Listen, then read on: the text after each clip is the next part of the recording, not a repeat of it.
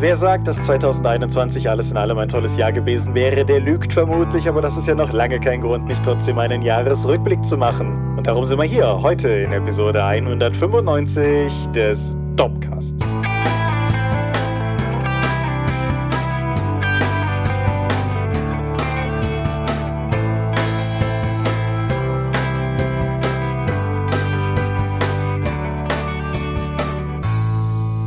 Hi und herzlich willkommen zu Episode 195 des Dorpcast. Wir haben uns heute versammelt, über Dinge zu reden, die mit Rollenspiel zu tun haben. Und wenn ich wir sage, dann meine ich zum einen dich. Michael Skopje-Mingers, guten Abend. Zum anderen mich, Thomas Michalski. Hi.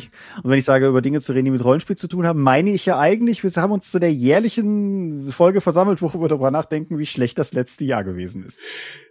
Eigentlich ist Pessimismus ja meine Aufgabe. Stiehl mir nicht hier das Spotlight.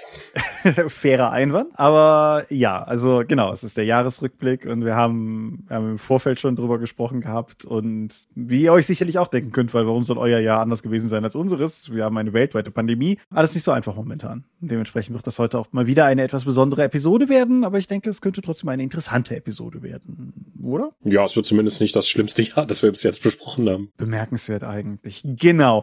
Aber bevor wir zu all diesen frohlockenden Themen kommen, reden wir erstmal über Dinge, die gewesen sind in Form von Feedback. Ist dir beim Feedback irgendwas ins Auge gesprungen, was du hier an dieser Stelle noch nach vorne räumen möchtest? Ja, es wurde ja wieder sehr ausführlich die letzte Episode besprochen. Der Lichtbringer hatte noch jetzt ähm, abschließend noch reingeworfen, dass er noch einen Begriff braucht für Leute, die aktiv und passiv Regeln lernen. Mhm. Und er würde nicht ja, ungern mit Streber und Faulenzer arbeiten. Und ich würde da eher auf ein, auf die, eben diese aktive oder passive Aneignung von Regelkompetenz dann irgendwie hinauslaufen. Das ist kein wirklich griffiger Begriff. Aber ich weiß nicht, ob man das auch so in die normalen Spielertypen packen könnte. Aber zumindest ist das noch etwas, was noch zu Besprechung offen steht. Genau, er hatte außerdem so ein bisschen die, die steile These in den, seinen Kommentar gehauen, dass das Schließen der Forge, weil die Rollenspieltheorie ausdiskutiert sei, womöglich der Wahrheit entsprechen könnte. Hm, bin ich nicht zwingend gewillt mitzugehen, sagen wir mal so. Ich denke, dass dass man irgendwann die, die pure Elfenbeinturmhafte Theorie verlassen muss. Aber ich denke auch noch nicht, dass wir wirklich sinnvoll bis zum Ende erschlossen haben, was zur Hölle dieses Hobby eigentlich ist, das wir hier tun und treiben. Aber gut, das kann man ja entsprechend sehen. Ansonsten gar nicht so sehr Feedback zur letzten Folge, aber vielleicht erwähnenswert dennoch. Momentan habe ich das Gefühl, dass auf unserem Dorp-Discord der Medienbereich so ein bisschen zu so einer Art Wheel of Time, Fernsehserienadaption, was denn das Fernsehäquivalent zu einem Lesezirkel oder so geworden ist. Aber finde ich ganz cool. Habe ich, habe ich durchaus Spaß dran, merkt man vielleicht an meiner ungewöhnlich hohen Mid-Post-Frequenz, aber finde ich ganz spannend. Und ihr ja vielleicht auch. Jetzt wisst ihr, dass es existiert. Ich habe das weder gelesen noch gesehen. Ja, das, das überrascht mich nicht. Apropos gelesen oder gesehen, der ein oder andere hat vielleicht schon gelesen oder gesehen, dass unsere diesjährige Jahresumfrage läuft. Wir haben ja auch letzte Folge schon mal darauf hingewiesen. Mittlerweile ist sie online. Stand heute, wo wir das hier aufnehmen, es ist Montag, der 6. Dezember, Nikolaus und so. Nebenbei, wenn ihr das hier hört, schönen dritten Advent. Auf jeden Fall, Stand heute, wo wir das hier aufnehmen, haben wir bis jetzt 60 Antworten. Da geht noch was. Ich weiß, es sind mehr von euch da draußen. Aber die Antworten, die wir bis jetzt bekommen haben, sind schon wieder sehr interessant und spannend. Und wie jedes Jahr gilt, es ist eure große Chance, uns gebündelt mitzuteilen, wie ihr findet, was wir tun und so. Ihr könnt euch uns natürlich auch immer per Kommentar oder, oder Discord-Hinweis oder so erreichen. Aber das ist für uns eine gute Möglichkeit, einfach mal gebündelt Feedback abzugreifen. Und insofern, wenn ihr uns sagen möchtet, wie ihr findet, was wir tun und wenn ihr uns sagen möchtet, was wir im nächsten Jahr tun sollen und all diese Dinge, dann schaut doch einfach mal rein. Es kostet euch durchschnittlich fünf Minuten. Survey Monkey, worüber wir das immer realisieren, hatten wir beim Erstellen der Umfrage prognostiziert, dass wir eine durchschnittliche Beantwortungs-, also vollständige Beantwortungsquote von ca. 66 Prozent erreichen würden. Wir liegen derzeit bei 100 Prozent, weil ihr awesome seid. Dennoch noch Chaka. gerne mehr Feedback her. Mhm. Damit einhergeht auch, dass wir im Merchandise-Shop neue Angebote beziehungsweise neue Motive haben. Mhm. Du hast es dir nicht nehmen lassen, wie zu jedem Weihnachten ein Motiv mitzugeben. Was von dir oder von Tom? Ha,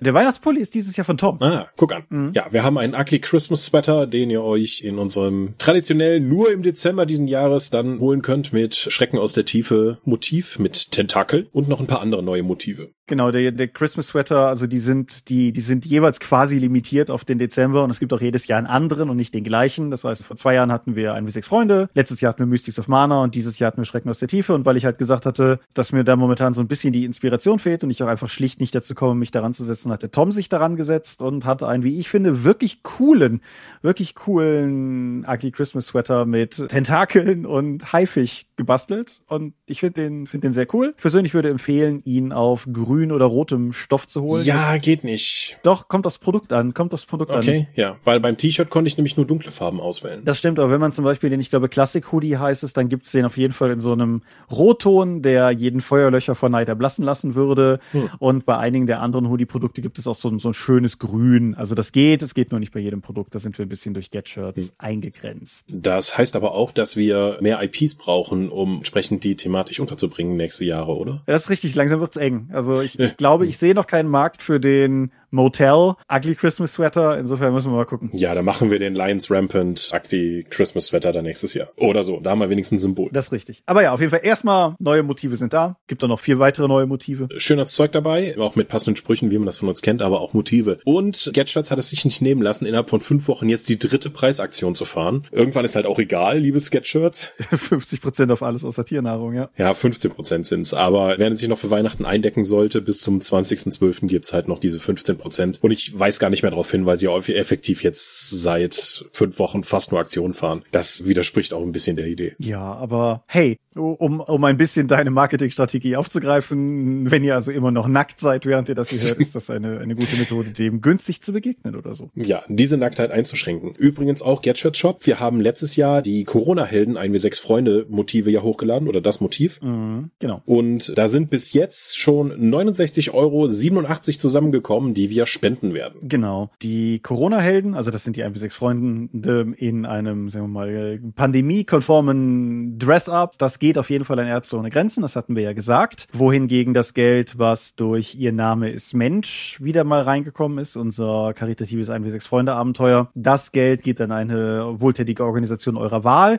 Welche das wird, hängt an dieser eben erwähnten Umfrage. Dementsprechend können wir auch erst nächstes Jahr sicher sagen, wer es kriegt. Deshalb dazu an dieser Stelle jetzt noch nicht mehr. Ja. Schamlose Eigenwerbung. Ich habe ein Tanzball-Video geschnitten und hochgeladen. Ich packe einen Link drunter, einfach weil ich es kann. So, aber ansonsten sind wir, glaube ich, mit den Themen, mit den Themen vor dem Thema soweit durch und wären bei der Medienschau angekommen, wenn ich das richtig sehe. Ich glaube schon. Magst du den Anfang machen? Ich habe vor einer ganzen Weile schon ein Hörbuch während Autofahrerei gehört, und zwar Der Weltenfinder, die Reise ins Wolkenmeer, Teil 2. Ist das ein Perplis? Das ist ein Bernd Perplis. Aha. Ja, klar. Den ersten hatte ich auch schon als Hörbuch mir gegeben und war sehr angetan von dieser, in Anführungszeichen, klassischen Heldenreise, aber mit drachenjagenden Leuten und ganz vielen Moby Dick Anspielungen. Fand ich total großartig. Der zweite Teil spielt jetzt im gleichen Setting, allerdings so, ich glaube, 20 Jahre später und startet auch in einer ganz anderen Region und auch mit einer anderen Prämisse. Anstatt jetzt irgendwie einen jungen Helden zu finden, der seine Heimat entrissen wird und eben auf die klassische Heldenreise geht und verschiedene Abenteuer Abenteuer erlebt, haben wir jetzt am Anfang einen Abenteuergelehrten, so eine Art Indiana Jones Typen, der sich aufmacht, um das Geheimnis um das Wolkenmeer zu lüften. Also, wieso gibt es das überhaupt? Und er möchte dem halt wortwörtlich auf den Grund gehen und hat dafür von seiner Universität, macht denen das halt schmackhaft, dass sie eben das finanzieren. Sie geben ihm natürlich zu wenig und dann hat er wieder ein paar Abenteuer auf dem Weg dahin, muss sich gegen Piraten erwehren und bösartige andere Universitätsgelehrte und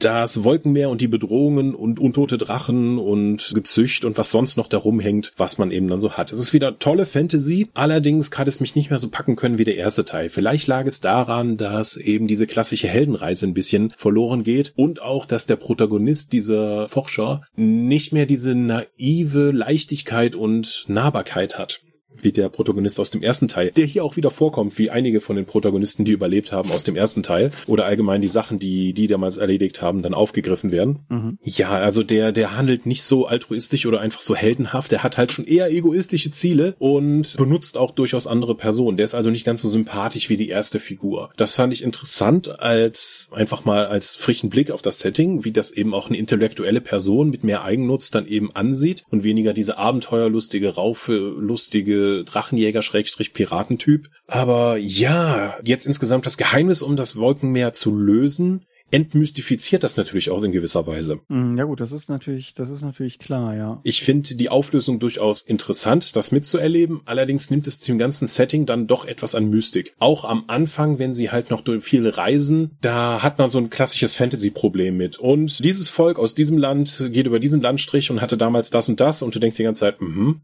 ja, das waren jetzt eine Menge Namen.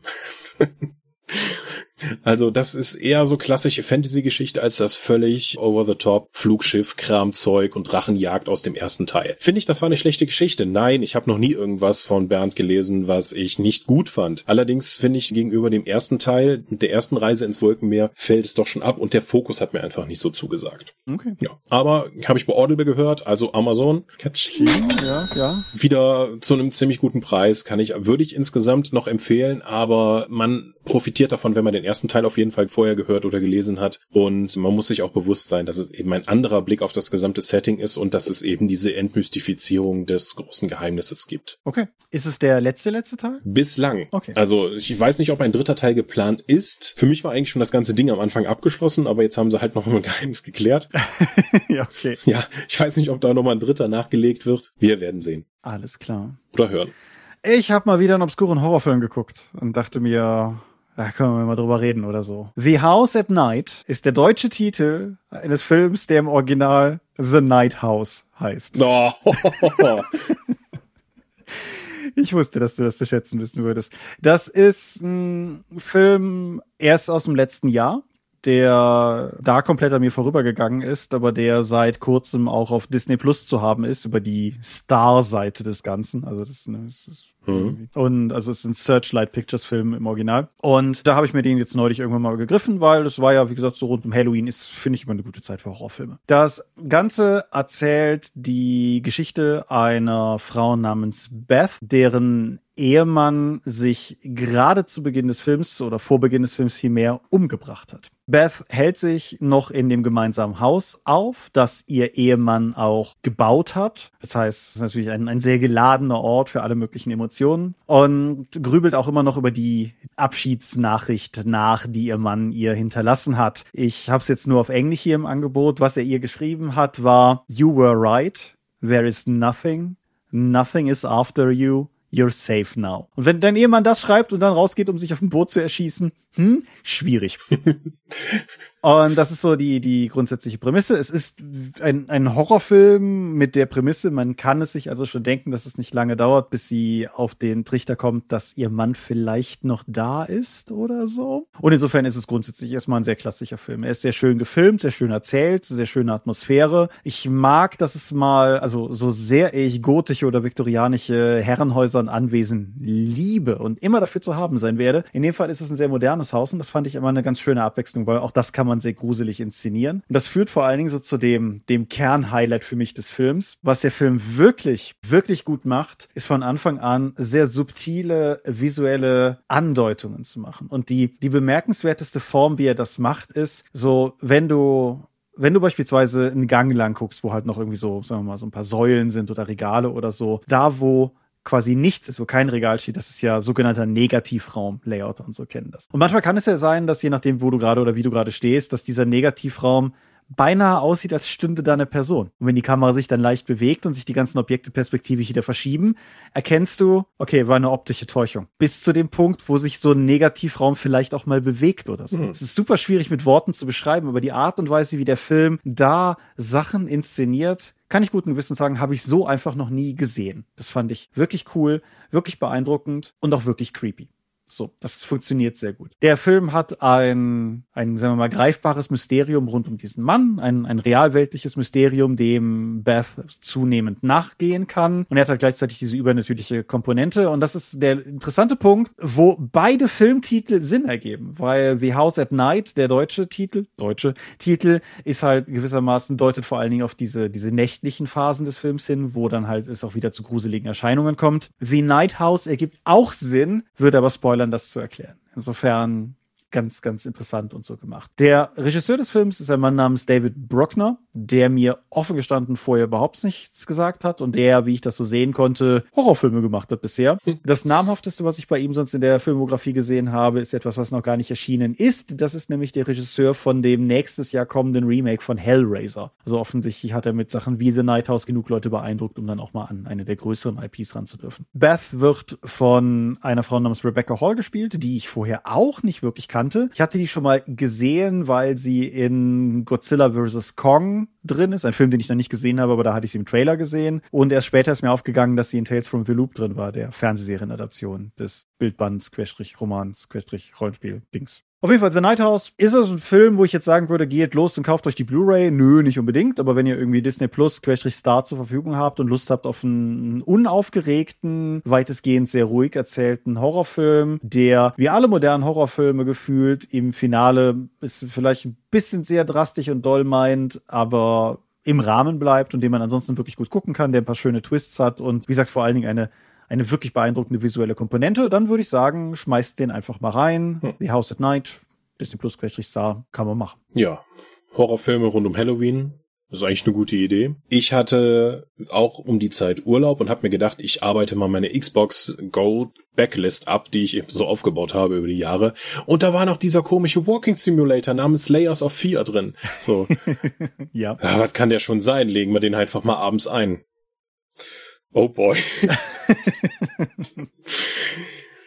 ja, in Layers of Fear ist wie gesagt so eine Art Walking Simulator, wo du aus der Ego-Perspektive eben durch dein altes Herrenhaus marschierst und direkt ab der ersten Szene, der erste interagierbare Gegenstand, den du findest, ist direkt ein Anschreiben von einem Handwerker, der dir erstmal erklärt, dass noch nie mit jemandem so geredet wurde und dass er sich bitte mal zurücknehmen soll. Dir wird also ab dem ersten findbaren Gegenstand klar, dass du ein furchtbarer Mensch bist und offensichtlich alleine in diesem Haus dann fängst du an, dieses Haus zu erkunden und dann kommst du halt, stellst du fest, du bist so ein Maler und du hast dann ein Projekt. Du willst ein Porträt von deiner Frau malen. Glaube ich.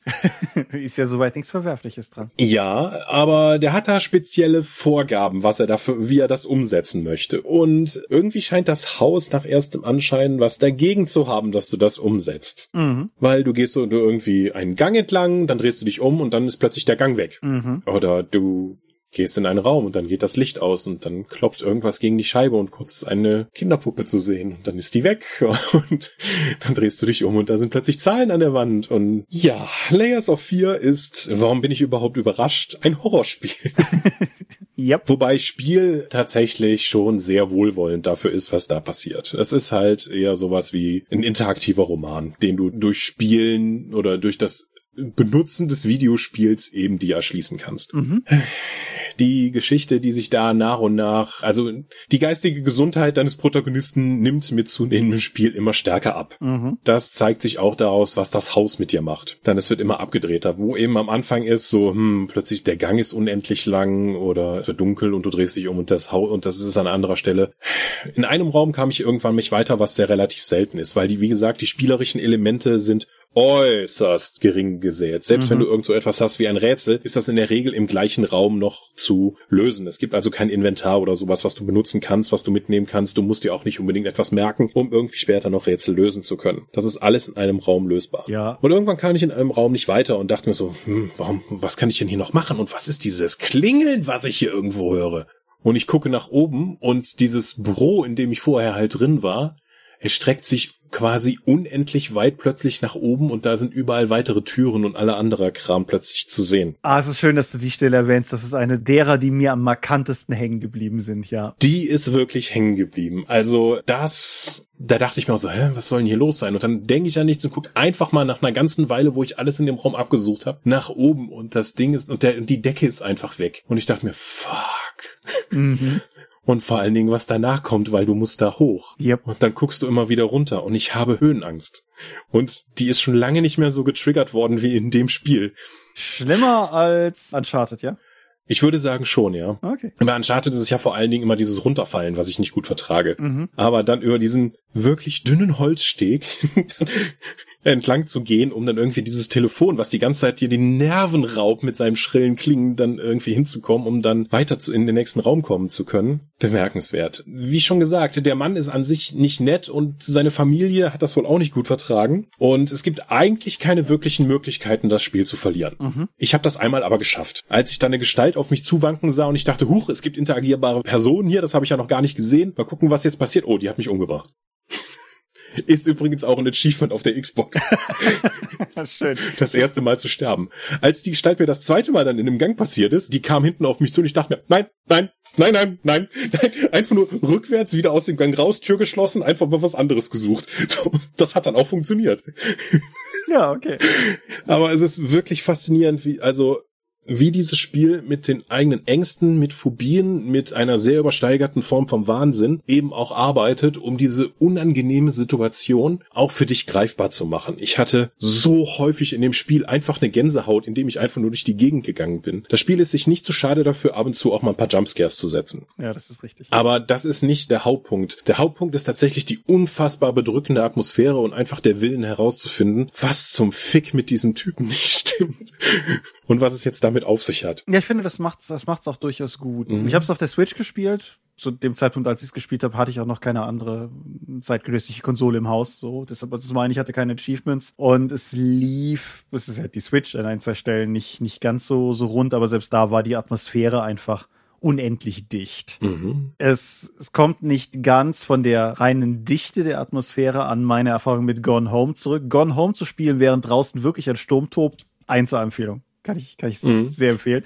Aber auch, auch Layers of Fear, ja. Ich war auch sehr im Bann dieses Spiels, während ich es gespielt habe, ja. Ja, ich bin ja auch bei Gone Home, war ich ja auch überrascht davon, dafür, dass ja da eigentlich nichts passiert. Mhm.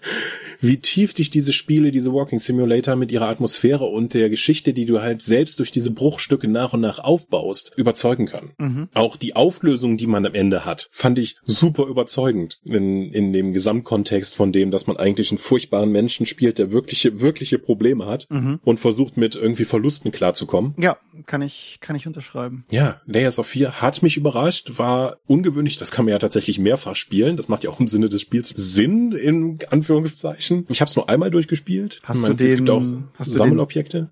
Entschuldigung, hast, hast du den DLC ja. gespielt? Nee, den habe ich mir nicht dazu geholt. Hattest du den Intus? Nee, habe ich. Ich, ich habe den noch auch, also ich besitze den technisch, also so insofern man halt Digitalkäufe besitzen kann, aber ich habe mich noch nicht aufraffen können. Hm. Ja, ich weiß auch nicht, ich muss, glaube ich, noch mal so so kalt und dunkel und fies sein, dass ich mich noch mal daran wage, um mich diesem kompletten dieser Horror-Katharsis zu geben, die dieses Spiel eben in mir ausgelöst hat. Ich hatte wirklich über weite Strecken Gänsehaut. Mhm. Das ist gar nicht so angenehm, wenn man einen Bart hat. ja. Also, das war ungewohnt. Ja, ich, ich denke generell, wie bei eigentlich all diesen Walking Simulatoren, ist es wichtig, dass, also vielleicht mit Ausnahme von The Stanley Parable, wenn man den zählen möchte, aber es ist wichtig, dass man mit einer gewissen Suspension of Disbelief an die Sache rangeht, dass man gewillt ist, sich auch wirklich auf diese Atmosphäre einzulassen. Weil, wie du schon sagtest, im Kern viel Spiel da drin ist ja eigentlich nicht. Und ich glaube, wenn man sich diese Ebene zu, zu kalt und abstrakt bewusst macht, dann mag es auch so ein bisschen so sein wie, weiß ich nicht, der Moment, wo du beim Puppentheater halt irgendwie nur noch erkennst, dass es halt Puppen sind, die von Leuten irgendwie auf Stöcken benutzt werden oder irgendwie sowas in der Art. So, dann, Puppen, dann könnte ich mir vorstellen, dass nicht über Puppen von dem Spiel. Oh Gott. Ja. Aber dann könnte ich mir vorstellen, dass es sich ein bisschen entzaubert. Aber wenn man gewillt ist, sich darauf einzulassen, hm. dann ist es auf jeden Fall eine sehr coole und sehr dichte Erfahrung. Man sollte aber wirklich auch ein bisschen Horror wollen. Also das ist nicht diese Art von, von Horror wie, sagen wir mal, Slasher-Filme oder so, den transportieren, wo, mhm. wo ja eher so die Gaudi darin steckt, wie Sachen eskalieren, sondern halt schon eher so eine, die so ein bisschen an deinem Rücken mag kratzt. Das ist halt eine sehr persönliche Horrorstory. Mhm. Hm, du bist schon sehr nah dran, auch dass dein Charakter halt offensichtlich humpelt durch eine alte Verletzung und sowieso grantig und fies ist. Also auch das ganze Bewegungsgefühl trägt dazu sehr stark bei, weil und sich einfach nicht mächtig oder einflussreich für die Situation jetzt zu fühlen, sondern eher der Situation ausgesetzt zu sein und irgendwie versuchen muss, in dieser ganzen Umgebung zu überleben. Genau, ja. Gemacht haben es Bloober Team. Bloober Team sind eine polnische Firma. Ich bin mir gerade unsicher, habe ich über The Medium hier gesprochen gehabt? Das, das Xbox-Exklusive damals, irgendwie was ein bisschen Silent Hillig ist. Auf jeden Fall, das ist auch von denen und Observer und das anscheinend erstaunlich taugliche Blair Witch-Spiel von 2019 sind halt auch von denen. Aber ich habe bisher nur Observer und Layers of Fear komplett gespielt und The Medium so, so weit, bis ich nicht mehr wollte. okay. Aber ja, es ist eine, ist eine coole Firma. Ich, ich kann auch sehr wertschätzen, was, was, also das ist einfach, also die sitzen halt in Krakau und die machen halt gruselige Spiele. So. Und das ist halt so deren Ding. Und ich finde, das machen sie sehr gut und ich kann das sehr respektieren, so diese, mhm. diese klare Zielrichtung, die sie da haben. Ja, Layers of Fear von mir auf jeden Fall eine Empfehlung, wenn man weiß, dass man sich darauf einlassen muss und auch vielleicht nicht jetzt in lustiger Runde spielen, Ja. Nee, ich glaube, dann geht's auch kaputt. Also, das irgendwie so mit, hm. mit irgendwie ein paar Freunden und ein paar Bierchen so, das ist nicht das richtige Spiel dafür. Da, und wenn ihr Walking Simulator dafür sucht, dann spielt wirklich The Stanley Parable. Aber ansonsten, ja, Layers of Fear ist auf jeden Fall, auf jeden Fall cool. Das ist natürlich jetzt super Äpfel mit Birnen vergleichen, aber Gone Home oder Layers of Fear, welchen findest du, findest du eingängiger, einprägsamer? Ich glaube, Layers of Fear war durch die, durch die ganze Gänsehaut-Atmosphäre intensiver. Gone Home fand ich die Geschichte einfach so, die, die ganze Entwicklung der Geschichte und die ich mir selbst erarbeitet habe, fand ich super beeindruckend. Ja, würde ich, würde ich glaube ich unterschreiben. Mhm. Ja. Ich mag Walking Simulator. Eigentlich eine banale Geschichte, aber durchaus so überrascht mit dem ganzen Twist und das, äh, das Selbsterarbeiten, das kann ich halt noch nicht. Als Medium ganz toll. Mhm, cool. Dann, dann habe ich so quasi als Rauswerfer, ich habe noch zwei, zwei kleine Dinge, die ich quasi hinten an die Medienschau dranfutteln wollte, aus zweierlei sehr unterschiedlichem Grund. Zum einen die Vögte, die haben wir hier sehr lange nicht mehr erwähnt. Ich lese gerade deren aktuellen Roman Anarchie Deco und der wird auf seinem Backcover bepriesen als Babylon Berlin mit Magie und selten war eine Beschreibung so wahr. Super cooles Buch. Hm. Ich bin zwei Drittel durch. Ich habe unendlich viel Freude dran. Ich finde es sehr gut. Ich hätte es gerne noch hier in der Medienschau besprochen, aber ich habe es einfach nicht mehr geschafft, weil ich auch letzte Woche noch für zwei Tage im Taunus war beruflich und so. Aber ich habe es einfach nicht mehr geschafft, das zu Ende zu lesen. Ich wollte es aber trotzdem an dieser Stelle hier erwähnen, weil wir gehen ja jetzt auch nach dieser Folge erstmal in unsere kleine Winterpause und ich hatte einfach Sorge, dass es unter den Tisch fällt. Deshalb einmal hier Anarchie Deco sei gesagt. Cooles Buch kann man auf jeden Fall machen. Und zum anderen wollte ich an dieser Stelle noch kurz einen Gruß und einen Dank an unseren Hörer und Förderer Alexander Hartung werfen. Der hat mir nämlich ein Buch von sich zukommen lassen. Er schreibt nämlich Bücher und hat mir vom Lied Alter Zeit geschickt, ein Fantasy-Roman. Und das wollte ich aus zweierlei Gründen erwähnen. Zum ersten, danke Finde ich cool. Bin sehr gespannt drauf. Aber zum anderen auch, um vielleicht nochmal aufzugreifen, einfach als genereller Hinweis, wenn ihr irgendwie Medien geschaffen habt, von denen ihr der Meinung seid, dass wir die uns irgendwie, also von denen ihr glaubt, dass wir da Freude dran haben könnten. Wir sind, ich glaube, ich kann dafür uns beide sprechen, wir sind grundsätzlich nicht abgeneigt, wenn ihr uns Sachen schicken möchtet. Aber ihr müsst umgekehrt einfach euch darüber im Klaren sein, dass das nicht automatisch heißt, dass wir, dass wir die zeitnah im Zweifelsfall werden konsumieren können und dass es auch nicht heißt, dass wir automatisch im Dropcast mal drüber sprechen werden. Also das muss, das muss einfach klar sein. Mhm könnt uns gerne Dinge schicken. Wir sind neugierig, was sie so tut, weil coole Medien immer gern gesehen. Aber das ist halt der Deal.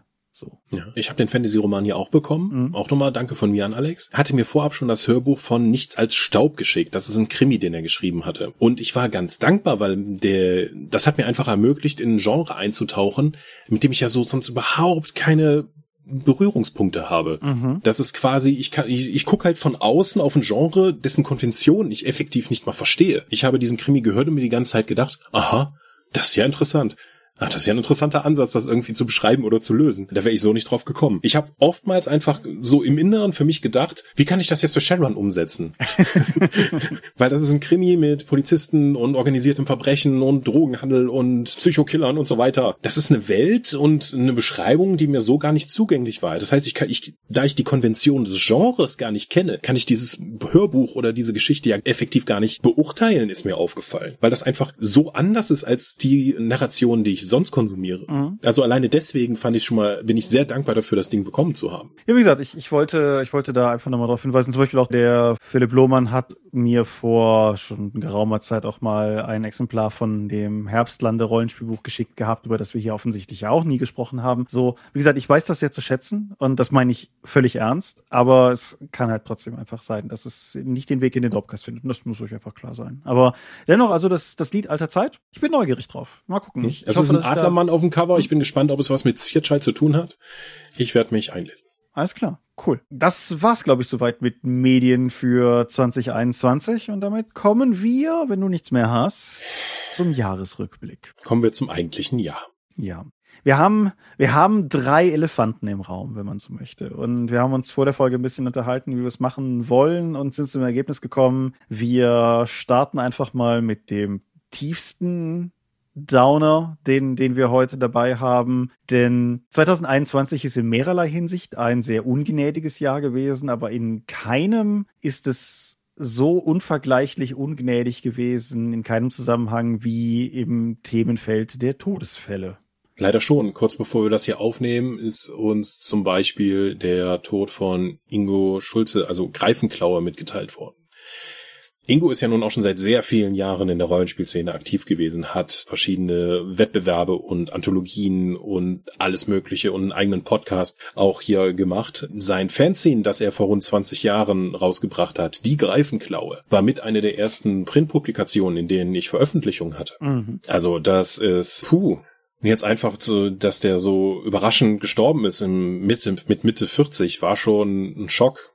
Nicht nur für die Rollenspielszene, sondern das war einfach auch ein guter Mensch. Jedes Mal, wenn ich ihn getroffen habe, der war total nett, hat mir auf der RPC noch seine Schwester vorgestellt, mit der er da war. Und jetzt einfach, er ist weg, er ist tot. Das ist hart. Mhm. Und ja, also ich denke, wer, wer im deutschen Pen and Paper Online-Fandom, nenne ich es mal, irgendwie aktiv war, wird früher oder später mit Sicherheit auch irgendwie über die Greifenklaue gestolpert sein, sei es jetzt das Fernsehen oder die Person oder eine Webpräsenz oder so, aber er war einfach immer sehr präsent und auch einfach engagiert für das Hobby und für die Szene über unendlich viele Jahre. Und ja, es ist einfach bitter und also zumindest für mich kommt es auch völlig plötzlich. Ich kenne jetzt keine, keine Hintergründe, gehen mich nicht Ja, an, ja, aber ich, ich denke, es kommt für alle sehr plötzlich. Er hat mich erst am 29.09. zuletzt angeschrieben, um eben über hier noch den Winter-OPC mhm. zu sprechen und Mann. Ja.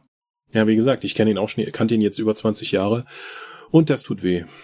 Mhm. Ja, und das ist, das ist halt einer von vieren, die wir jetzt hier auf der Liste stehen haben. Dann ist mhm. da Günther Lietz gewesen, der ja, Taisal in der Szene. Genau, der der zuvor schon verstorben ist. Äh, Jörg Dünne ist Anfang des Jahres verstorben, den jemand zum War Beispiel auf viel im Tunnelorn unterwegs und hat auch der Autor von Western City, einem der ersten in Deutschland publizierten kleinen Indie-Spiele. Genau, und, und halt auch einfach eine, eine sehr präsente Person und dann aus einer ganz anderen Generation und Richtung kommt Karl-Heinz Striezel, der Mann hinter Games In und sicherlich auch eines der Urgesteine der, der Rollenspielszene, auch schon zu dem Zeitpunkt, an dem wir eingestiegen sind. So, der. Ja, der war ja schon alt, als wir angefangen haben. Der, also ich höre von vielen Leuten aus der Münchner Gegend, dass einfach es für sie zum Lokalkolorit und zu Rollenspielerlebnis dazugehörte, in seinen Rollenspielladen zu gehen und erstmal beschimpft zu werden.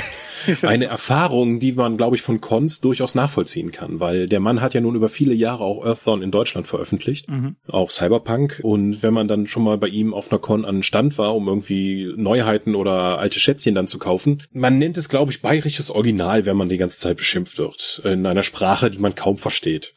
Es ist, das, das klingt so, so flapsig, aber es ist wirklich wirklich so, ich erinnere mich noch dran, vor Dorp TV, also vor langer, langer Zeit, gab es ja den Dorp Newsletter und wir sind damals dann auch über die, die Spiele gelaufen zum Beispiel und haben News gesammelt, um die über unseren Newsletter rauszuschicken. Und ich erinnere mich einfach noch ein Jahr dran, dass ich zu dem, zu dem Striezel rübergegangen bin, an seinem Games Instand halt und ich wollte halt auch von News haben, ne? Irgendwie Klein Thomas, irgendwie auch irgendwie Anfang 20 oder was ich da gewesen sein mag. Und dann habe ich ihm irgendeine Frage gestellt und dann habe ich eine lange Antwort erhalten und ich habe halt kein Wort verstanden, aber hatte das Gefühl, dass es irgendwie nicht nett war. So. Und das, das war einfach so ein, so ein Gefühl, mit dem ich hm. da rausgegangen bin. Aber ich glaube auch durchaus, also wenn, gerade wenn man, es gab ja dann online auch so verschiedene Austausche darüber halt von, von Leuten, wie gesagt, zum Beispiel aus der Münchner Szene. Und da, also das, da schwang schon ein spürbarer Wermut mit, weil das, weil das offensichtlich für viele Leute einfach auch sehr, sehr prägend und irgendwie auch, ja, kultig war einfach. Und, hm. ja. Das ist halt Teil deiner ersten Rollenspielerfahrung und gehört damit auch dazu. So seltsam das von außen gegebenenfalls auch wirken mag. Mhm. Ja, auf jeden Fall.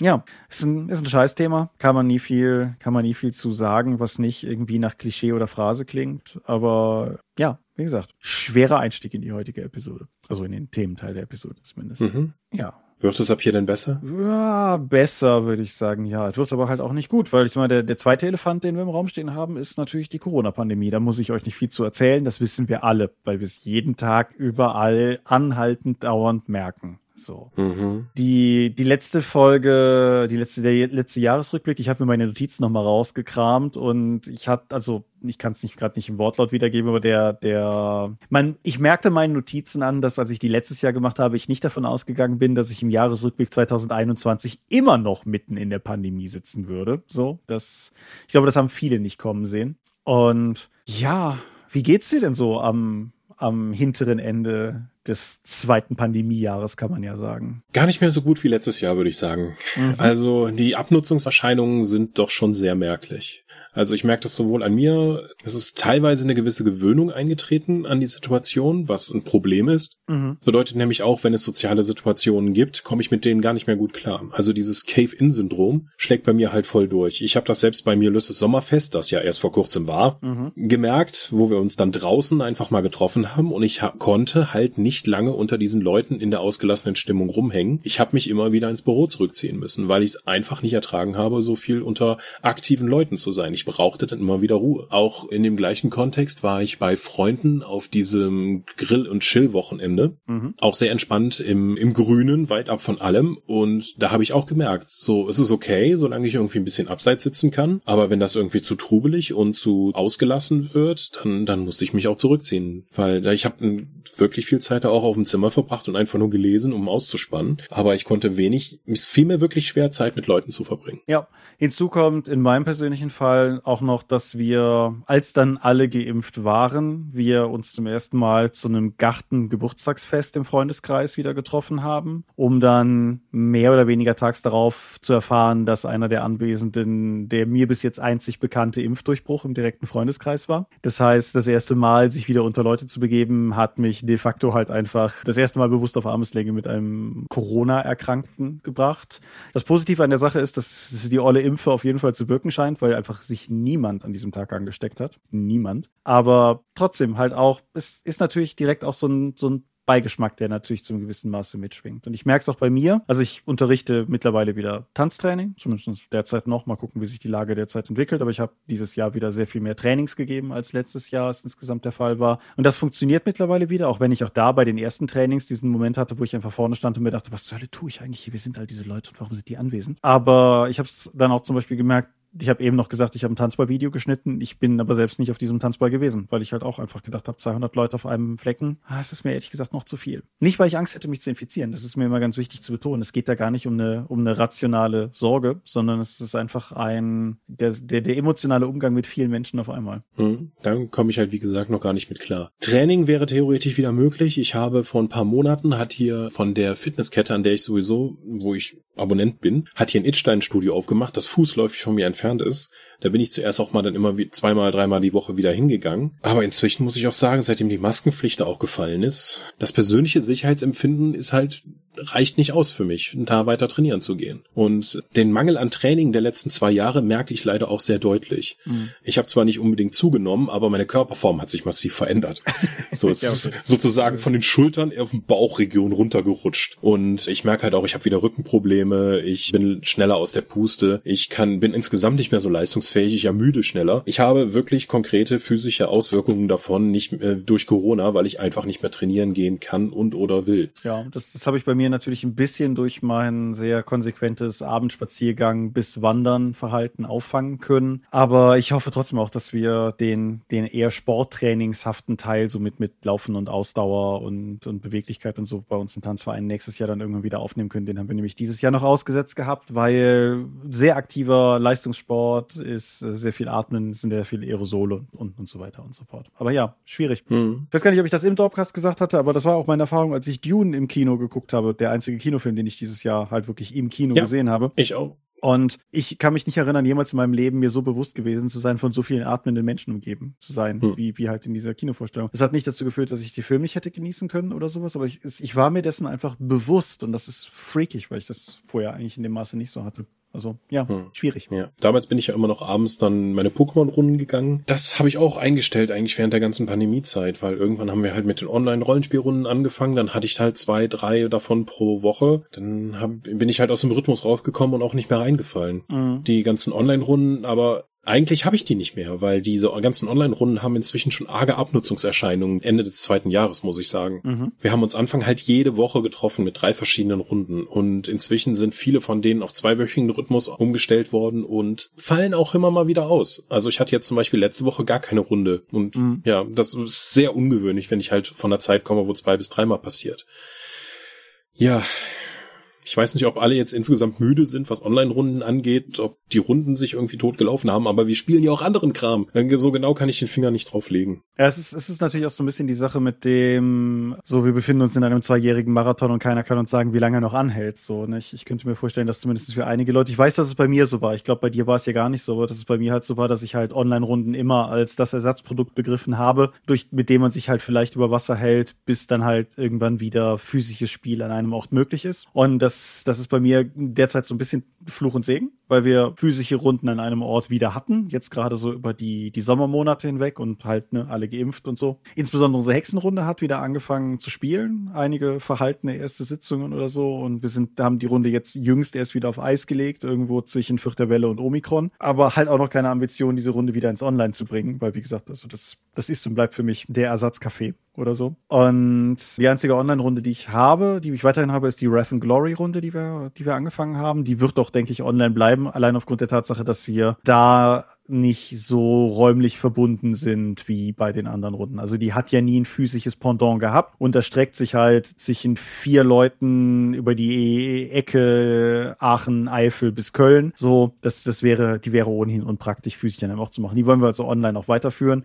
Aber auch da ist unsere Spielfrequenz überschaubar, möchte ich mal sagen. Mhm. Dadurch, dass so viele Rollenspielrunden ausgefallen sind, hat sich bei mir auch noch meine anderen Hobbys dadurch ja mitentwickelt oder auch sind auch abgeflacht. Ich habe relativ genau kann ich nachhalten, dass ich etwa bis Mitte des Jahres Miniaturen bemalt habe während Rollenspielrunden. Mhm. Das habe ich halt immer nebenbei gemacht. Dann habe ich irgendwann angefangen, mir gedacht, diese One-Page-Rules, dieses alternative Tabletop-System. Eigentlich würde ich das gerne mit meinen Leuten spielen, aber wir brauchen dafür deutsche Regeln, sonst klappt das nicht. Also habe ich angefangen, die zu übersetzen und dann zu layouten. Und jetzt bin ich bei mehreren hundert Seiten, die ich für dieses System halt übersetzt und gelayoutet habe. Und das ist halt das, was ich während der Rollenspielrunden gemacht habe. Einfach nur Zahlen in Tabellen eintragen und Sachen layouten und Bilder setzen für dieses Spiel. Und deswegen habe ich effektiv seit Mitte des Jahres aufgehört, Figuren zu bemalen, so insgesamt. Und dafür wahnsinnig viel gelayoutet. Oh, du druckst aber immer noch 3D. 3D-Druck ist immer noch dabei. Ja, es kommen neue Miniaturen dazu. Ja, ich, ich habe ja einen riesen Haufen unbemalter Miniaturen. Also Miniaturen, kaufen, Miniaturen bemalen und sowas, das sind jetzt mal unterschiedliche Hobbys. Ja, das, das, das hm? ist, das verstehe ja sogar ich, ja. Ja, müsste ich eigentlich nochmal weitermachen. Aber ja, 3D-Druck ist immer noch für mich ein relevantes Hobby. Vor allen Dingen, da jetzt auch nochmal wieder der Filamentdrucker ja endlich wieder funktioniert, den ich mir dann einen neuen angeschafft habe. Ja, schamloser Eigenwerbungshinweis, also Dorp-technisch gesehen Eigenwerbungshinweis auf deinen Artikel zu dem Thema von vor zwei Wochen, glaube ich. Ja, ja, mein Leidensweg mit dem Anycubic Viper. ja, Theseus Drucker und so. Mhm. Ja, fehlt noch ein bisschen, aber ja, genau. Aber das hat halt auch meine Hobby sehr beeinflusst. Also auch dadurch, dass ich halt effektiv nur Layout oder Figuren bemalt habe, während diese Online-Rollenspielrunden liefen. Sobald die ausfielen, habe ich mich da nicht hingesetzt und einfach mal einen Abend gelayoutet. So, ich habe dann einfach Xbox gespielt. Ich habe was anderes gemacht. Das ist interessant. Muss ich irgendwann mal mal selber analysieren, wie es dazu kommt, dass ich eigentlich nur diese Sachen als Nebenhandlung mehr oder weniger bei mir etabliert haben. Mhm. Und dadurch, dass halt so viele Rollenspielrunden ausgefallen sind, muss ich mal schauen, ob ich bis Ende des Jahres tatsächlich noch mein selbst gestecktes Ziel erreiche, alle von den One-Page-Rules tatsächlich auf Deutsch verfügbar zu machen. Ja, ich mache ja keine Nebenhandlung, so mhm. wo immer ich es vermeiden kann. Insofern kann ich das nicht so nicht so gleichziehen. Ich habe aber durchaus natürlich auch sehr viel mehr Zeit gehabt, weil ich also wie im letzten Jahr auch, halt im Vergleich zu vor der Pandemie, weil ich einfach sehr viel weniger Rollenspielrunden hatte. Es hat sich auch bei mir sehr viel in den Bereich Videospiele verlagert, nochmal. Also das, das ist ja bei mir, das ist ja nicht neu, das ist ja auch ein Hobby, das ich seit Kindheitstagen habe, aber dass ich dem ich in diesem Jahr sehr viel aktiver und fokussierter nochmal nachgegangen bin als in anderen Jahren, was ich jetzt auch gar nicht, sagen wir mal, schlimm finde. So, ich mache das halt immer noch gerne, aber es ist, ich kann durchaus festmachen, wie es sich ergeben hat, dass es dazu gekommen ist. Und da haben natürlich die allerwenigsten Leute davon. Ich habe viel Zeit mit Hobbyschreinerei verbracht. Wie gesagt, das das nützt niemandem außer mir was, aber ich,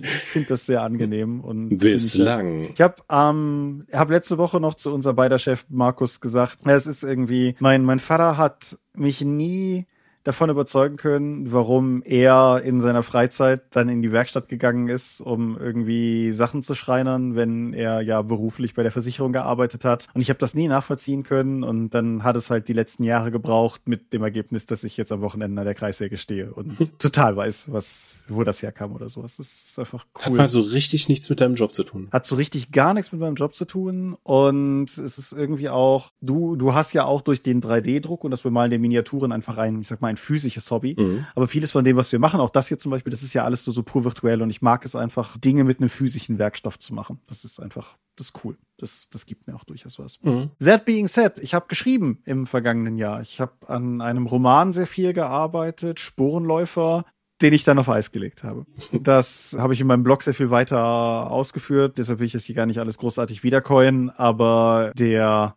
der, der Kern des Ganzen ist, dass es, also, das steckt im Titel, aber das Setting wäre eine, eine pilzverseuchte Fantasy-Welt gewesen. Und irgendwann saß ich halt da und guckte auf dieses Konzept von Roman, das ich da hatte, von dem ich immer noch überzeugt bin, dass es eigentlich ein cooler Roman ist. Aber dieses Setting von Leuten, die sich hinter der Mauer vor dieser Erkrankung schützen und die, wenn sie vor die Türe gehen, Masken tragen müssen, weil sie sich sonst infizieren könnten und so. Und irgendwann saß ich halt da und dachte mir, es gibt eigentlich keine Möglichkeit, wie mir jemand glaubt, dass das kein Schlüsselroman auf die aktuelle Situation ist. Was aber, wenn man weiß, wie der Roman sich entwickelt, eigentlich nicht gut war. Und bevor ich nachher am Ende noch da stehe als derjenige, der den Querdenker-Schlüsselroman des Jahres geschrieben haben soll oder so, habe ich mir gedacht, es ist nicht die Zeit für dieses Buch. Hm. Autorenintention ist ja eh tot. Ja, richtig. Aber ich muss ja, ich muss ja nicht noch Öl auf irgendwelche Feuer gießen oder sowas. Also habe ich angefangen, einen anderen Roman zu schreiben, der ist auch schon halb fertig. Und äh, es ist aber der, der, der braucht noch ein bisschen. Aber der sollte nächstes Jahr erscheinen. Das letzte Kind von Kaltenstein. Ein, hm. ein Horrorroman. Das ist immer wieder bei alten Herrenhäusern und so. Hm. Ja, fast fertig ist ja quasi das, auch das Dorp-Oberthema für 2021. Ja, bevor wir dahin einbiegen, lass hm. noch kurz darauf hinweisen, dass ich außerdem den halben Tales from the Loop Deutschland in den 80ern geschrieben habe. Da ist einfach auch sehr viel, hm. da ist sehr viel Energie reingegangen, auch kreativ schreibende Energie, die ich ansonsten vermutlich, um dann jetzt auch den Bogen dann zu spannen, in Rollenspielprojekte für die Dorp hätte stecken können. Aber wie gesagt, dieses Buch wollte ich auch einfach gut machen und ich denke, es ist alles in allem schon auch ziemlich gut geworden. Fieses Eigenlob und so, ich weiß. Aber ich bin zufrieden damit mhm. und da ist halt Energie hingegangen und das führt uns, wie du gerade schon sagtest, zu einem fast fertig Problem. Ja, wir haben mehrere Projekte bei der Dorp, die 2021 hätten erscheinen sollen, wie zum Beispiel mein Sammelband von den Mini-Mittwochs. Mhm. Mit nochmal alle Regeln in den PDF gegossen und dann nochmal alles zusammengefasst, vereinheitlicht, alle Regeln nochmal gegengeprüft und dann einfach als Sammelband veröffentlicht. Mein Gott, wo soll denn das Problem sein? Alter. also ich habe alle Miniaturen neu fotografiert, damit die einheitlich sind. Ich habe ein paar neue Miniaturen dazugepackt. Ich habe neue Regeln geschrieben. Ich habe das Ding gelayoutet, aber was das halt, was jetzt nochmal die wirklich nervige Arbeit ist, ist sozusagen nochmal der Lektoratsschritt, das Ding nochmal komplett durchzugehen, auf den Stand zu bringen und die Regeln nochmal gegen zu prüfen. Und da, das ist so nervig. das schiebe ich schon seit Ewigkeiten vor mir her. Ich glaube auch die Arbeit an den One-Page-Rules fokussiere ich deswegen so, weil es einfach Übersetzungsarbeit ist und einfach keine Eigenleistung von mir in, eingebracht werden muss in dieser Größe, dass ich das lieber fertig mache, bevor ich mein eigenes Projekt dann irgendwie über die Zielgerade schubse. Ja, das ist so eine Art Prokrastination, ja. Das ist also die One-Page-Rules sind quasi deine Wohnung aufräumen statt für die Klausur lernen. Mehrere hundert Seiten Tabletop-Material für die Community zur Verfügung stellen. Ja, das ist meine Prokrastination. Cool. Mhm. Ja, fast fertig ist natürlich auch ein Mystics of Mana Problem, ein Buch, dessen Beta-Regeln im Februar 2020 erschienen sind, von dem ich dann hoffe, dass wir im Februar 2022 plus minus, aber sagen wir mal im Frühjahr 2022 endlich die gedruckte Version haben werden. Aber das, mhm. das hat der Vorteil ist, wenn wir das jetzt nochmal gegenlesen, können wir mit einem frischen Blick drauf gehen. Ja, ich denke auch. Also ich, das ist ja quasi ein Fremdprodukt geworden inzwischen. Ja, ganz, ganz so weit würde ich noch nicht gehen, aber ja, genau, das, das ist, das hm. ist auf jeden Fall so ein Faktor. Und ja, ein wie sechs Freunde, der nächste Abenteuerband, ist, ist halt ähnlich da. Da gesellt sich dann der Dorpsche Matthias quasi noch mit dazu, den ihr neulich im Dorpcast ja noch als Gast gehört habt. Und der es halt auch bis jetzt noch nicht geschafft hat, sein Abenteuer für das Buch fertig niederzuringen. Aber gut. Das soll aber nicht darüber hinwegtäuschen, dass wir nicht durchaus ein paar Sachen dieses Jahr auch wieder herausgebracht haben. Zwar von der Seitenzahl her weniger als in den vorigen Jahren, aber nichtsdestotrotz hat auch 2021 vier Dorp-Downloads gesehen, was ich jetzt ja auch nicht ganz klein reden möchte. Beispielsweise dein Lions Rampant. Genau, das ist mein Warhammer 40.000 Space Marine Orden, weil ich einfach Bock hatte, Space Marines orange anzumalen malen wie Müllmänner respektive Niederländer. ja, genau.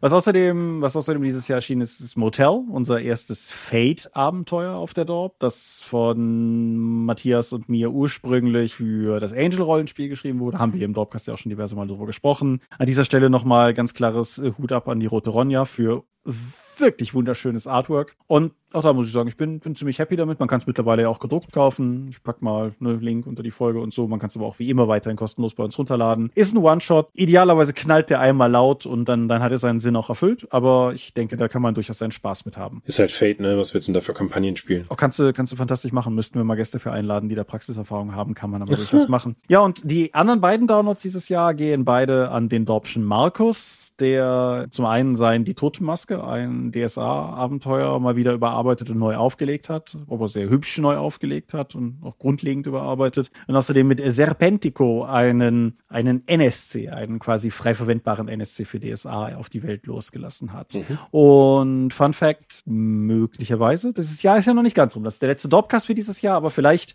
vielleicht steigt die Downloadzahl 2021 sogar noch auf eine, auf eine 5 hoch, wenn wir nämlich noch ein DSA NSC rauskriegen dieses Jahr. Das ist eine Chance ist gegeben, sagen wir mal so. Mhm. Ja. Ja, ja. Letzten Samstag hat der, ist der örtliche Rollenspielladen in Itstein von der Dachgeschosswohnung des Eigentümers ins örtliche Kino umgezogen. Ja, du hast, du hast ja Bilder auf den, den Dorp Ja. Discord. Nebenbei, der Dorp Discord ist auch dieses Jahr erst entsprungen. So. Echt? War- Ist das jetzt dieses Jahr? Fühlt sich an, als wäre der schon immer da. Der gehört jetzt zwischen so zur Dorp-Identität. Ich bin auf jeden Fall happy, dass wir den haben. Ich muss zugeben, als du mir das das erste Mal angetragen hast, war das für mich so ein bisschen so wie wenn Kinder ein Haustier haben wollten. Nach dem Motto, ja, können wir machen, aber du machst doch noch sauber. Ja, ich habe ja auch gesagt, ich kümmere mich drum. Ja. Aber wir haben ja zum Glück eine tolle Community, die da auch selbstregulierend eingreift, sollte es notwendig werden, beziehungsweise sich auch mit, selbst miteinander beschäftigen kann. Das ist wie, als wenn du eine zweite Katze holst. ja. ja, bin ich eigentlich auch ganz zufrieden damit, dass wir da sinnvoll in Austausch kommen können, ohne dass wir jetzt groß moderieren müssten. Ja, ich finde es auch. Das war ja so ein bisschen die Befürchtung Ja. dahinter. Nee, und die andere Befürchtung, die wir hatten, war, dass uns das möglicherweise quasi die Kommentare von der Seite abgräbt. Also das wäre nicht schlimm, dann wären die halt da. Aber auch das ist ja nicht passiert. Also wir hatten ja immer noch, also gerade die vorletzte Episode hat uns ja kommentartechnisch regelrecht überrollt und trotz Discord. Also cool. Ich muss auch sagen, dass Discord inzwischen für mich den viele Social Media Plattformen ersetzt, Mhm. was auch den Austausch oder wenn ich sage, ich habe hier mal ein Foto von einer bemalten Miniatur oder so etwas, schmeiße ich das jetzt eher in den Discord, als dass ich das auf Facebook poste. Bei Instagram bin ich ja eh schon lange nicht mehr. Also Discord hilft mir dabei auch sozusagen mehr von dieser furchtbaren Seuche der sozialen Medien wegzukommen. Mhm. Kann ich, kann ich total nachvollziehen, kann ich total nachvollziehen, ja. Ich habe noch den dritten unserer drei Elefanten im Raum, den möchte ich an dieser Stelle zumindest auch noch erwähnen, weil der zumindest für mein Jahr auch sehr prägend war, Ja. weil ich hatte ja auch noch eine Naturkatastrophe. Wir haben es ja im Dorpcast nur kurz gestreift und ich will das auch heute nicht zu sehr auswalzen, aber hier Schleiden in der Eifel, wo ich halt nun mal wohne, ist ja eines der, der stark betroffenen Gebiete von der Hochwasserkatastrophe dieses Jahr gewesen und das hat natürlich auch einfach nochmal so eine Delle ins Jahr gemacht, also dass es einen, einen Tag geben würde, an dem ich mit einer, mit Werkzeug im Kofferraum in den Nachbarort fahren würde, um mit einem Kumpel zusammen den Gastank seiner Mutter aus der Terrasse seines Nachbarn auszubuddeln. Hatte ich auch nicht kommen sehen. Mhm. Generell erneut, wie gesagt, ich bin unendlich glücklich verschont worden. Ich persönlich selber hier, aber natürlich der, der Rest vom Ort spürbar nicht. Und wenn, wenn mich Leute fragen, wie es so ist, ist meine flapsige Antwort immer, mein Rewe ist immer noch in einem Zirkuszelt. Hm. Aber das ist auch nur die halbe Wahrheit. Also heute, bevor wir diese Folge aufgenommen haben, war ich noch eine Runde spazieren und wir haben so in der Innenstadt machen die ersten Geschäfte wieder auf. Es machen sogar neue Geschäfte wieder auf. Das hat Schleid lange nicht mehr erlebt. Und insofern ist da jetzt gerade so ein bisschen der Aufschwung da. Aber ich sag mal, der, der Tag selber, ich hatte ja, ich hatte ja keinerlei Strom oder sowas in der Art für, für etwas mehr als 24 Stunden, bekam gelegentlich verirrte Handynachrichten von Leuten, die fragten, ob bei mir alles in Ordnung wäre, denen ich dann nicht schreiben konnte, dass alles in Ordnung wäre, weil ich halt nicht genug Handyempfang hatte, um Nachrichten rauszuschicken und wie ich dann halt so durch die Stadt gegangen bin und einfach dieses, dieses unbeschreibliche Ausmaß der Verwüstung gesehen habe. Also das ist auf jeden Fall, wie gesagt, das, das hat dich jetzt so nicht, also hat insofern nur den halben Dorpcast betroffen, aber das wird mir noch, also das wird mich noch eine Weile begleiten, die Bilder. Das Mhm. war, Glaube ich gerne. Ich hatte ja auch, wir hatten ja auch geplant, so einen Discord kreatives Wochenende oder so etwas zu machen, wo wir dann einfach gemeinsam an irgendwas arbeiten. Und das Thema dahinter, dank der zur Verfügung gestellten Kartenmaterials, war halt auch Invasion von Wasserwesen durch ein Überschwemmungsgebiet. Das haben wir jetzt auch erstmal auf unbestimmte Zeit, auf dann wahrscheinlich 2022 oder so verschoben. Mal gucken. Ja, es ist halt krass. Also auf der einen Seite, ne, der, der Eifel als solcher ist ja stur und das Maß in, oder die Geschwindigkeit, in der wir hier wieder an einem Punkt waren, wo du auf den ersten Blick, so wenn du durchgefahren wärst, vermutlich sogar an, an vielen Stellen einfach gedacht hättest, so, ach, ja, scheint alles ganz glimpflich vorbeigegangen zu sein. Und dann kamst du halt an irgendwie so einem Parkplatz vorbei, wo irgendwie fünf, sechs, sieben Meter hoch Schuttberge lagen, so. Und das ist halt, Also wenn du überhaupt da fahren konntest. Richtig, ja.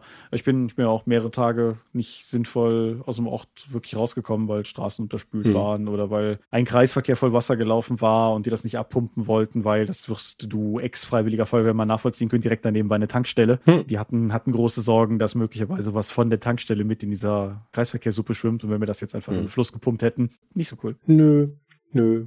Ja, ich hatte ja in Stolberg, wo Freunde von uns und mein Patenkind wohnen und mhm. äh, eine Ex-Freundin von mir und die auch noch direkt in der Altstadt, die sind also richtig hart getroffen worden von der Überschwemmung. Das ist halt, und ich sitze hier in Hessen und biete allen Leuten meine Hilfe an und die sagen alle, nee, komm bloß nicht vorbei, wir kriegen das schon hin.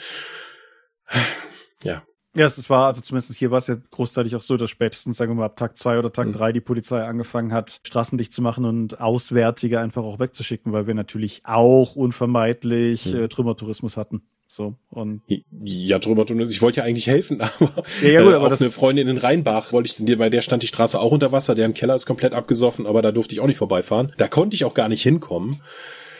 Äh, ja. ja. Ich, der Wille zu helfen war da, aber die Straßen nicht. Ja, es ist, ist richtig. Aber generell, also hilfsbereitschaftstechnisch war es eigentlich sogar eine sehr optimistisch stimmende Sache. Also wir hatten halt auch ganz schnell irgendwie Dortmunder Feuerwehr und dann irgendwann ja auch Bundeswehr hier, die geholfen haben und so. Das war schon durchaus cool. Und dieses, das hörst du ja immer zu berichten, so dieses Gemeinschaftsgefühl, was sich dann breit macht zwischen den Leuten. Das kann ich durchaus bestätigen. Das, das war, das war, wie gesagt, auch durchaus in dem Sinne eine positive Erfahrung, aber das wiegt es natürlich nicht auf. Und ja, ja das kenne ich noch von der Freiwilligen Feuerwehr, dieses Kameraderiegefühl durch gemeinsam erlebte schreckliche oder schlimme Momente, ja. weil man sich einfach hilft. Ja, wie gesagt, ich wollte es aber gar nicht zu sehr breit treten, aber das, das war halt hm. auch einfach.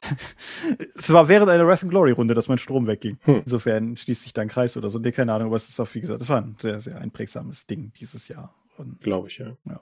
Ja, was ein Kackjahr, ne? Hm, naja, ich habe eine Heißluftfritteuse geholt. Die ist echt super. Das ist cool. Ich habe eine neue Kaffeemaschine. Die ist auch ziemlich awesome. Ja. Ich habe nach die ersten zwei Wochen, nachdem ich die hatte, hatte ich zwei, habe ich quasi täglich Pommes gegessen. ich bin ja kein großer Kartoffelfreund, aber durch die Heißluftfritteuse super Gerät. Ich habe extra eine kleine geholt, damit ich nicht so große Portionen von allem mache.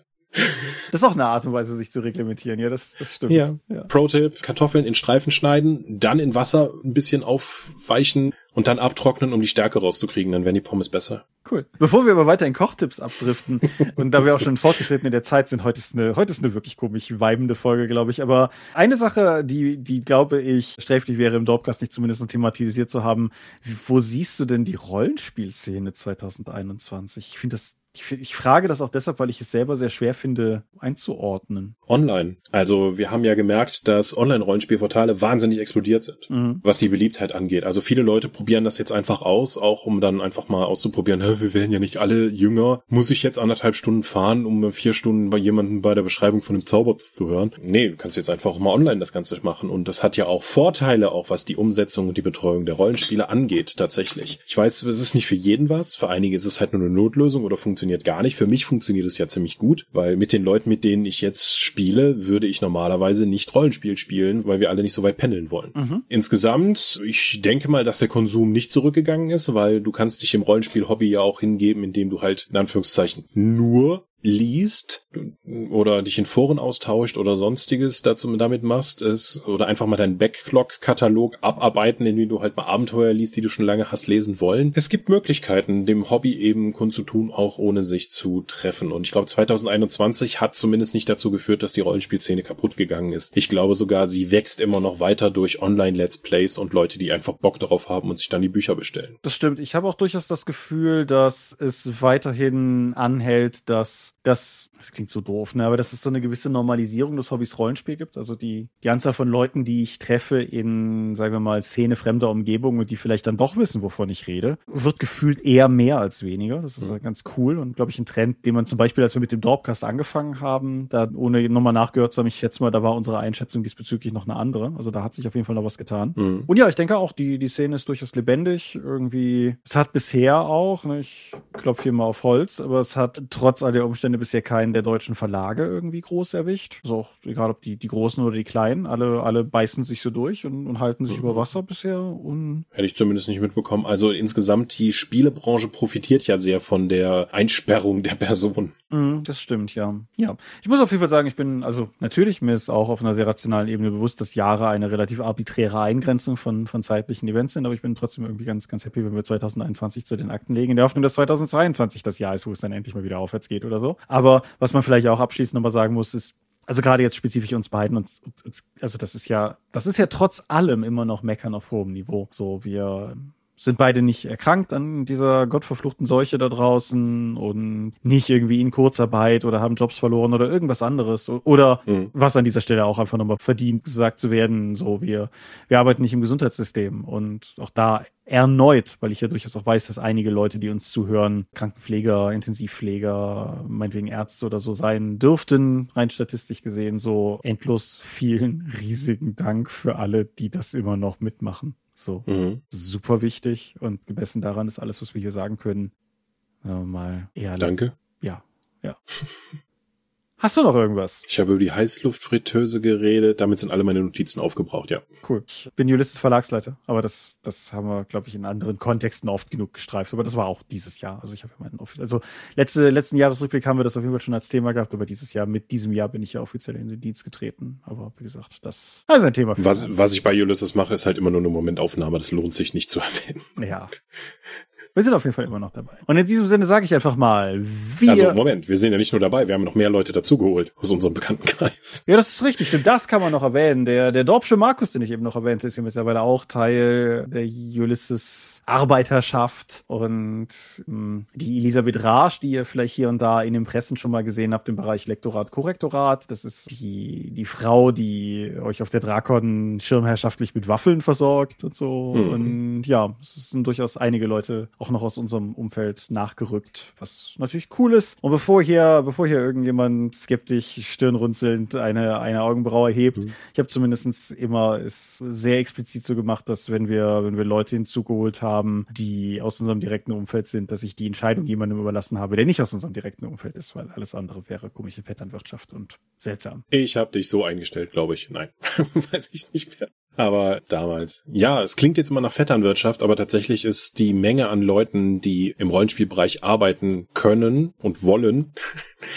vielfach durch einfach Bekanntschaft geprägt. Ja, das, das war eigentlich aber schon immer so. Das ist keine so große Szene. Leute, die wollen, gibt's einige mehr Leute, die schon mal Sachen gemacht haben und von denen wir auch wissen, dass sie Sachen machen können. Da greifst du halt eher zu. Genau, das ist richtig. Und, und die Szene ist halt auch einfach klein genug, dass, dass man sich früher oder später ohnehin irgendwo begegnet ist und irgendwie ja. Hm. Ja, Sermon.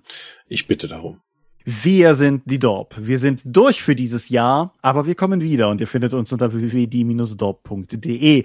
Dort bringen wir dem Dorpcast auch Rollenspiel-Downloads zu eigenen und fremden Systemen. Manchmal veröffentlichen wir sie als Buch. Dorp TV berichte vor allen Dingen von Cons und Messen unter youtube.com slash die Dorp. Wir haben kleidsames Merchandise. Den Dorp Shop geht es unter getshirts.com slash Dorp. Auf die derzeitige Angebotswelle haben wir ja schon hingewiesen. Wir sind auf rspblogs.de, Facebook und Twitter. At die Dorp geht an den Tom. Meine Webseite gibt es unter thomas-michalski.de und wir haben einen eigenen Discord-Server, den erwähnten wir heute auch mehrfach unter discord.die-dorp.de. Und wir veranstalten zumindest in der Theorie die Drakon, die kleine sympathische beim Paper Convention in der Eifel, das nächste Mal, wenn es geht. Und möglich wird das alles durch eure milden Spenden auf Patreon. Paywalls haben wir keine und wird es niemals geben. Die Infos dazu warten auf patreon.com slash die Dorp. Ja, 2022 muss besser werden. Ja, alles klar. Haben wir jetzt hier festgelegt. Ist so, ist so aktenkundig, machen wir so. Make it so. Genau. Ich bedanke mich auf jeden Fall bei dir für dieses Gespräch und all die anderen Gespräche in diesem Jahr. Und ich bedanke mich bei euch fürs Zuhören, genauso wie bei all den anderen Gesprächen dieses Jahr. Also nehme ich zumindest an. Vielleicht ist es auch eure erste Episode. Dann, dann auch danke. Aber auf jeden Fall danke, dass ihr uns weiterhin die Treue haltet. Und wir machen das jetzt auch schon eine ganze Weile und wissen auch, dass es nicht selbstverständlich ist, dass wir, dass wir immer noch Zuhörer haben und so. Das ist cool. Und wie gesagt, nächstes Jahr geht's weiter. Nächstes Jahr geht's weiter bedeutet aber natürlich auch, dass wir uns dann wieder so in der zweiten Januarhälfte hören, weil der Thomas seinen Urlaub will. Oh. Genau. Was sind das dann? Ich glaube, am, am 17. nehmen wir auf. Dürfte dann die nächste sein. Bin ich aus dem Urlaub zurück. Genau. Das heißt, ihr hört uns beim nächsten, das nächste Mal hört ihr uns am 23. Januar. Ist eine lange Zeit hin, ist mir bewusst. Meine Güte. Ja, so ist es halt. Aber wie gesagt, der, der, es der halbe Dorpcast hier muss seine Batterien aufladen, ganz dringend dementsprechend. Ja, mal gucken, vielleicht schaffen wir irgendwie noch Downloads in die Zeit dazwischen reinzuwerfen. Ja, du kannst ja zum Beispiel Mini-Mittwoche fertig ja, machen. Ja, kann ich, ich habe ja bald Urlaub. Das ist, doch, ist doch super. Guck mal, da haben wir direkt einen Plan. Gut, ihr habt es hier gehört. ich habe aber, wie gesagt, auch durchaus vor, den Urlaub zum Beispiel zu nutzen, um Mystics of Mana endlich mal fertig zu machen. Das muss ja, muss ja schließlich auch irgendwann mal gehen. Und ja, das war's von meiner Seite. Mhm. Euch wünsche ich dann an dieser Stelle jetzt schon mal ein frohes Weihnachtsfest und einen guten Rutsch ins neue Jahr. Ist das erste Mal, dass ich das dieses Jahr, glaube ich, zu irgendjemandem sage, aber es sei euch auf jeden Fall an dieser Stelle gewünscht. Und wie gesagt, wir hören uns dann im neuen Jahr wieder. Und bis dahin sage ich Adieu und ciao, ciao. Tschüss.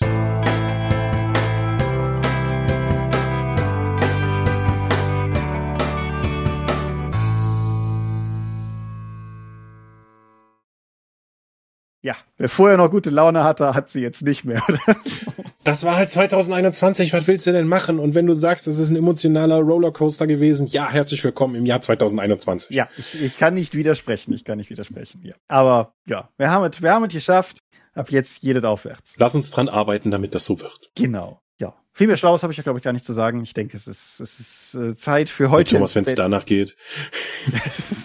ah, ich habe noch eine Menge zu sagen, aber mhm. nichts, nichts, nichts, was uns heute hier, glaube ich, noch irgendwie zielführend weiterbringen würde. Insofern. Schluss. Ja, ich drücke auf Stopp.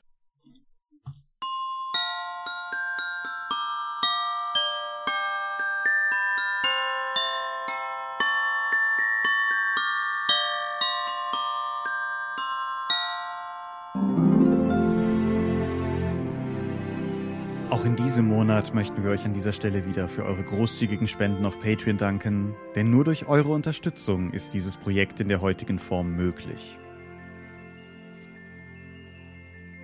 Und unser besonderer Dank gebührt dabei wie stets den Dopprands, also jenen, die uns pro Monat 5 Euro oder mehr geben. Und im Dezember 2021 sind das Aika, Alishara, Vitus Arcanion, Arudwan aka AGS, Lambert Behnke, Big Bear, Gerrit Bonn, Bruder Jorben, Daniela, Daniel Doppelstein, Dorifer, Joachim Eckert, Exeter, Excalibert, Michaela Fege, Björn Finke, Kai Frerich, Marcel Gehlen, Alexander Hartung, Jörn Heimeshoff, Hungerhummel, die 100 Questen Gesellschaft, Dominik Koch, Stefan Lengel, Lichtbringer, Lightweaver, Christoph Lühr, Angus MacLeod, Volker Mantel, Moritz Melem, Miles, Optus, Arzach Rumpelgnorg, Ralf Sandfuchs, Ulrich A. Schmidt, Oliver Schönen, Jens Schönheim, Christian Schrader, Rupert Sedelmeier, Alexander Schendi, Lilith Snow White Pink, Sphärenmeisterspiele, Steffs Kleinkrämerei, Stefan T., Florian Steury, Sven, Technosmurf, Teichdragon, Tellurien, Marius Vogel, Jeremias W., Katharina Wagner, Talian Vertimol, Xeledon und Marco Zimmermann.